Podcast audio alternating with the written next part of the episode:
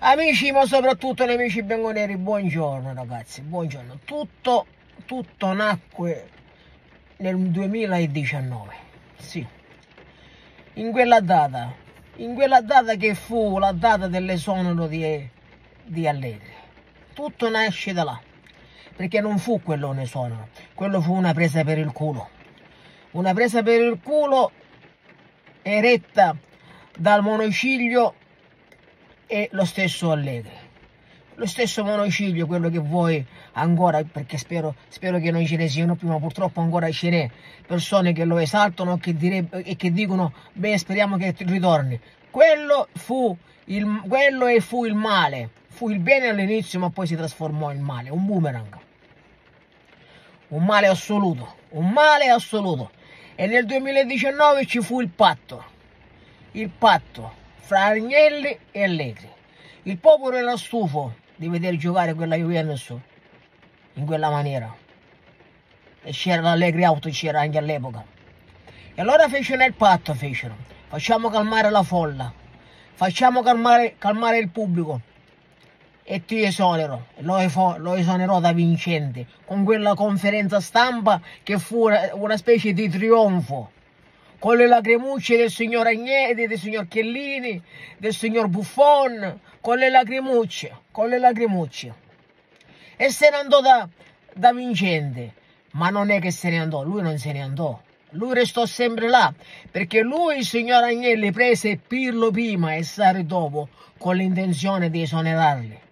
E sperava, e sperava che, lo, che Sarri e Pirlo soprattutto Sarri, non vincessero lo scudetto, in modo tale da dimostrare al popolo che aveva l'anno prima, nel 2019, Allegri out, Allegri out, Allegri out aveva cantato e a squarciagola questo slogan. Avete visto? Non si vince senza Allegri. E ci andò male, e ci andò male. E lo stesso Agnelli etichettò quella stagione, quella stagione, una stagione di merda una stagione di meno con il tricolore sul petto. Dopodiché prese Pirlo, puntò sulla sua inesperienza per non vincere, perché lui non voleva vincere, perché lui voleva dimostrare che senza Allegri non si potesse vincere. E Pirlo, nonostante la sua inesperienza, conquistò, anche se l'ultima giornata, ma la conquistò.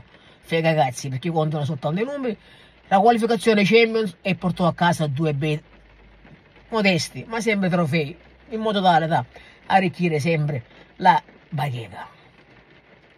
Però poi disse basta, adesso ritorna perché quel piazzamento all'ultima giornata, perché lui i trofei non li conta, lui, lui, lui guardava, lui guardava la, la Champions pur di, pur di, farlo ritornare e lo fece ritornare a, con la fanfara, perché lui, lui voleva dimostrare, lui sempre quel monociglio, quel monociglio, quel monociglio, quel monociglio. Lui voleva dimostrare, lui voleva dimostrare che senza Allegri non si potesse vincere. E con Allegri, il ritorno di Allegri sarebbe stato, sarebbe stato fantastico e avremmo, e avremmo vinto e avremmo vinto sicuramente. Quindi, signori miei, qui siamo di fronte a un qualcosa di squallido. Qui siamo di fronte a qualcosa di schifosamente vergognoso altro che amore della Juventus. Qui c'è semplicemente l'amore verso questo e non si capisce che cosa c'è sotto, cosa c'è extra calcio, cosa c'è extra calcio. Il monociglio, il monociglio gli fece un contratto, un contratto da 8-9 milioni, un contratto da 8-9 milioni per 4 anni.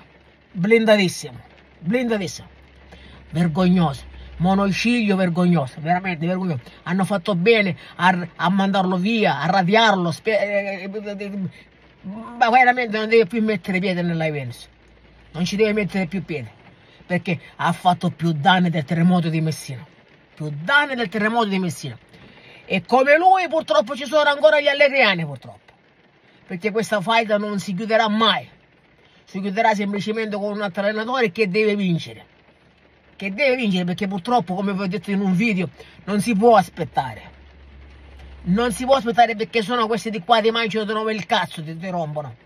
Ti rompono di nuovo il cazzo. Quindi qualunque esso sia, deve venire alla Juventus e deve vincere.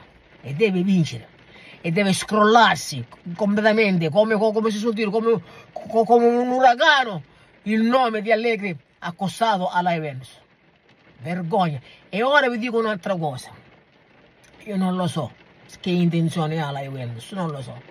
Non lo so se vuole cacciarlo o non vuole cacciarlo. Naturalmente vedo questi, queste celebrazioni eh, per la 406esima panchina, queste dichiarazioni, lui è, il nostro, è il nostro, la nostra stella di diamante, tutte queste dichiarazioni di Giuntoli, questo diciamo essere eh, benevolo eccessivamente nei confronti di Allegri, lo vedo anche secondo me come una specie di contentino, perché naturalmente, se ragazzi, parliamoci chiaro, Allegri nel suo, nel suo mandato bis ha distrutto quello di buono che ha fatto nei, nei, nei cinque anni, perché alla fine con questi tre anni abbiamo capito che Allegri i scudetti che ha vinto non li ha vinti lui ma li ha vinti la Juventus.